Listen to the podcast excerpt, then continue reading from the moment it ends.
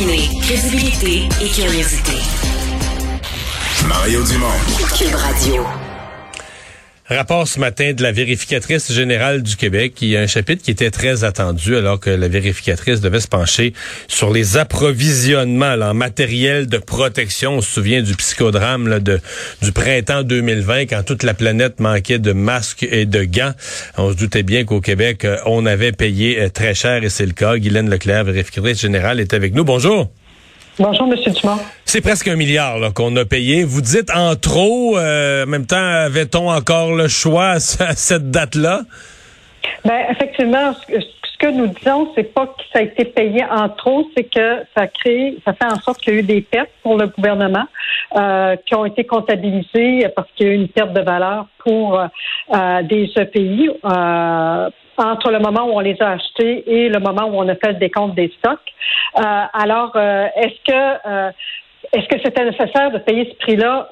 Probablement que oui, mais on a payé ce prix-là parce que, entre autres, on a beaucoup tardé à, à en acheter. On avait un plan d'urgence qui existait dans le passé, qui datait de plus de dix ans, mais qui n'avait pas été mis à jour depuis, qui n'avait pas été mis à jour depuis plus de dix ans.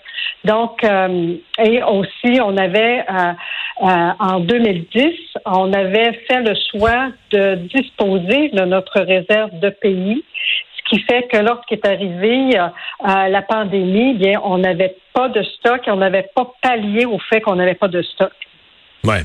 Donc, quand vous arrivez à votre montant de 938 millions, donc presque un milliard, c'est que vous faites la différence, l'écart entre le prix normal, par exemple, d'une cargaison de masques ou d'une caisse de masques et le prix qu'on a payé, euh, je sais pas en mars ou en avril ou en mai 2020, quand on payait. Euh, euh, est-ce qu'on a, est-ce que vous avez des ratios le plus cher qu'on a payé, deux, trois, quatre, cinq, dix fois le prix normal? Ah oui, on a ça dans notre rapport. On a des graphiques qui, qui, le montrent là. selon le, selon le euh, le type, là, donc que ce soit euh, des masques N95, euh, on peut avoir payé trois fois plus. Là. les masques médicaux, la même la même chose de façon très très importante. Alors même chose pour les blouses jetables. Alors non non c'est c'est c'est plus que du simple au double. On parle de, de plusieurs fois le prix qui a été payé. Le prix normal. Alors alors alors ben lorsqu'on parle de normal, c'est euh, on, il y avait un prix avant la pandémie. Là, il y a eu une montée euh, faramineuse pendant, euh, surtout au printemps 2020. Et ensuite, ça s'est ça, a diminué de façon importante. Ce qui fait que lorsqu'on a préparé les états financiers au 31 mars 2021 et qu'on a fait le décompte des stocks et la valeur ben, il y avait une dévaluation de tout près d'un milliard de dollars. Je comprends, je comprends très bien ce qu'on avait. OK. Euh, qu'est-ce que... Comment je poserais ma question? Parce que... Euh, on se dit d'un côté, euh, personne n'était prophète. je veux dire, je pense que quand on a entendu un premier cas de, de, de, nouveau coronavirus en Chine, ben, je pense pas que personne s'attendait ce jour-là à ce qu'on achète des, des, des, millions de masques. Là. Mais en même temps, bon, après ça, oups, là, il y en a plus en Chine, en Chine puis en Iran, en Chine, en Iran, en Italie, quatre, cinq pays, puis tout ça. Ma question, c'est comment comment ça comment vous avez compris que ça marchait, là, que que la santé publique a un système de d'alerte, euh, un plan d'urgence, qu'on dit à un certain point, ben là, le risque est devenu assez grand d'une pandémie mondiale pour qu'on aille vérifier nos inventaires euh, de stock, de masques, en commander peut-être un peu, parce que là, on a l'impression que a l'impression qu'il n'y avait aucun, aucun breaker, aucun, aucun mécanisme de réponse. Docteur Arruda est parti en, voyage d'affaires, vacances à fin février. Il n'y avait pas un masque de commandé.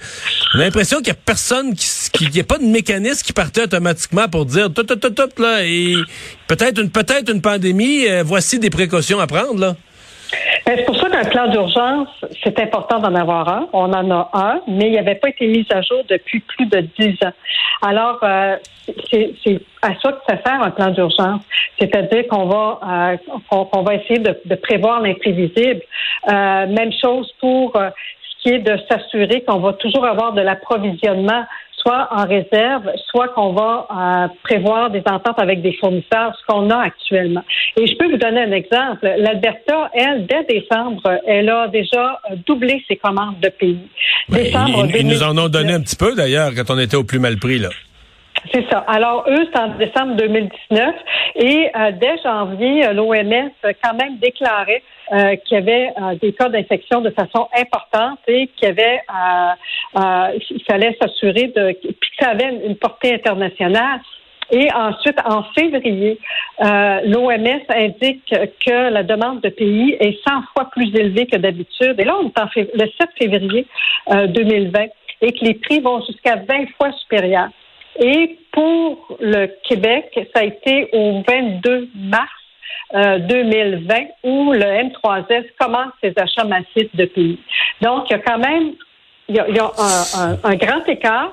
Il y, a, le volet plan d'urgence sanitaire, il y a le volet de s'assurer qu'on a des réserves ou des ententes, mais aussi un autre euh, élément qu'on dit qui, était, euh, qui était lacunaire, c'est euh, l'absence d'informations complètes et fiables sur les stocks de, euh, de pays qu'il y avait dans les établissements. Euh, les infrastructures qui étaient en place font en sorte que chaque établissement euh, avait développé son propre modèle de, euh, de distribution. Chacun devait fournir de l'information au M3S, euh, mais chacun avait son propre système pour l'envoyer. Donc, c'était extrêmement difficile d'avoir l'information sur qui avait quoi comme, comme stock. Et après ça, une fois qu'on le livrait aux établissements, ben, comment ce, la distribution se faisait par la suite. Et autre élément qu'on euh, dit que on aurait dû être un peu plus prudent, c'est dans les achats.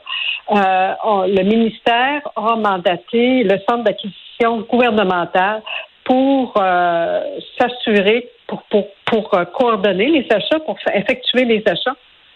Et ce que nous disons, c'est que les contrôles n'étaient pas nécessairement présents.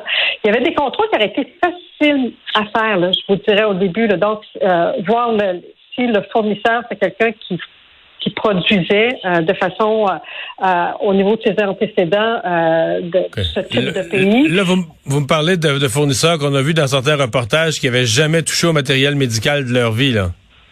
Ben, ce genre de, de choses-là, on aurait été en mesure de vérifier ou euh, de, de voir est-ce que ce qu'on va nous nous, nous livrer, c'est effectivement conforme à ce que on, on, a besoin d'avoir. Par exemple, recevoir des KN95 au lieu des N95, c'était euh, ça peut la même chose. Être, ça peut être problématique.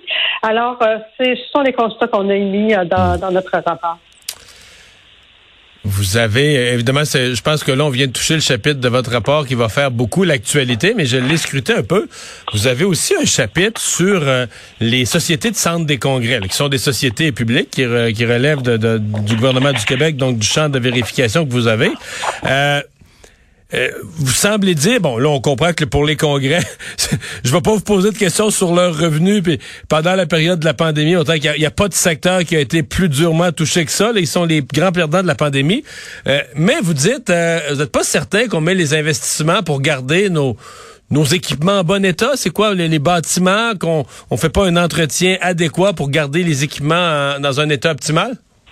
Ben, ce que vous dites, c'est important, hein, parce qu'il y a beaucoup de compétition au niveau des congrès. Là, il va y avoir une reprise, on l'espère, au niveau des congrès, mais il y a des risques qui demeurent. Donc, euh, s'il arrive une autre pandémie, bon, ben, les contrats prévoient que s'il y a une, situation de force majeure, on va canceller. Donc, euh, les, euh, les centres des congrès sont toujours, c'est toujours risqué ou très sensible actuellement.